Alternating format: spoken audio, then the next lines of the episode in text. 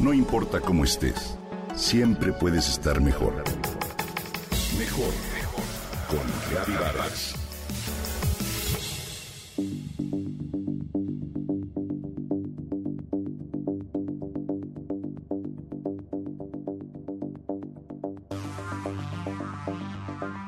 ¿Qué dice la ciencia acerca de cómo gastar ese dinero que tanto trabajo te cuesta ganar de manera que te proporcione mayores réditos en términos de felicidad?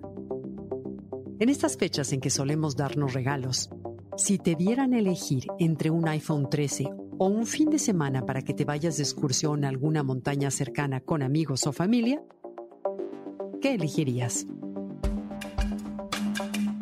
Lo más probable es que tu mente te lleve a pensar que poseer algo que puedes ver, tocar, sentir y utilizar durante un largo tiempo sea la mejor opción. Y que la felicidad de tenerlo te durará tanto como el objeto. ¿Cierto? Bueno, pues el doctor Thomas Gilovich, profesor de psicología de la Universidad de Cornell, llegó a una poderosa y contundente conclusión después de 20 años de estudio. No gastes tu dinero en cosas. La paradoja de las posesiones es que creemos que la felicidad que proporcionan durará tanto como el objeto. Sin embargo, se esfuma de inmediato. ¿Alguna vez has experimentado la emoción de haberte comprado un reloj, una prenda de vestir o lo que sea?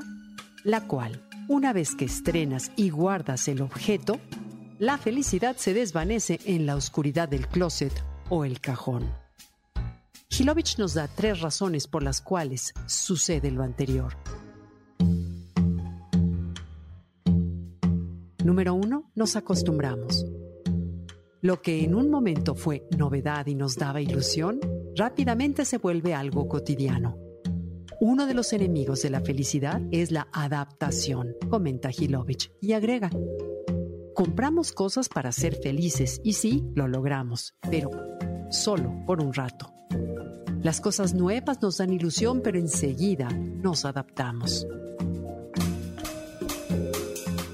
Número 2. Elevamos la barra de manera constante. Nuevas compras nos llevan a nuevas expectativas. Una vez que nos acostumbramos a la nueva posesión, buscaremos otra aún mejor.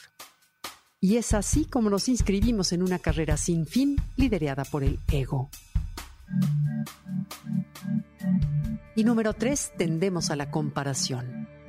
Se aplica aquel viejo dicho de el pasto siempre es más verde del otro lado de la barda.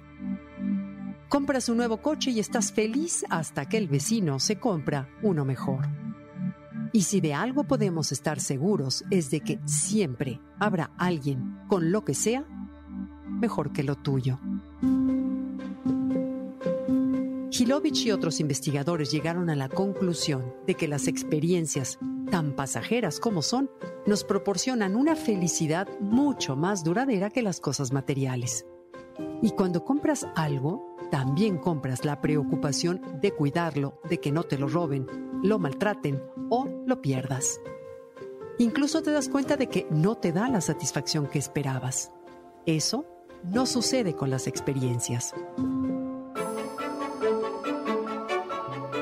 Nada sustituye las risas, las pláticas, los brindis, la comida que se comparte, las caminatas tempraneras o las noches de jugada entre amigos o familia. Experiencias que se graban en el alma. No hay regalo material que logre esta conexión y satisfacción. Somos la suma de nuestras experiencias, no de nuestros objetos. Hay que ir a viajes, conciertos, tener momentos entre amigos, familia, cuando partamos de este mundo poco importará lo acumulado. En cambio, los recuerdos, las memorias y experiencias, además de que se van con nosotros, no hay manera de cuantificar su valor. Me gusta cómo Steve Taylor interpreta nuestro deseo de poseer. No hay necesidad de llenar tu casa de objetos lujosos en espera de que su calidad se refleje en ti.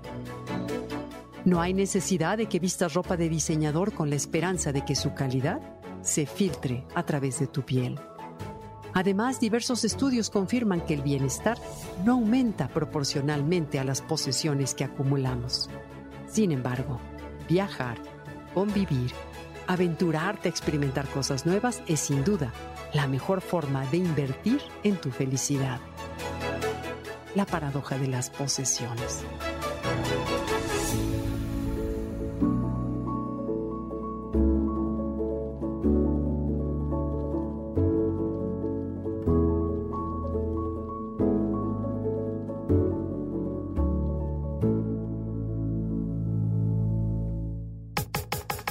Comenta y comparte a través de Twitter.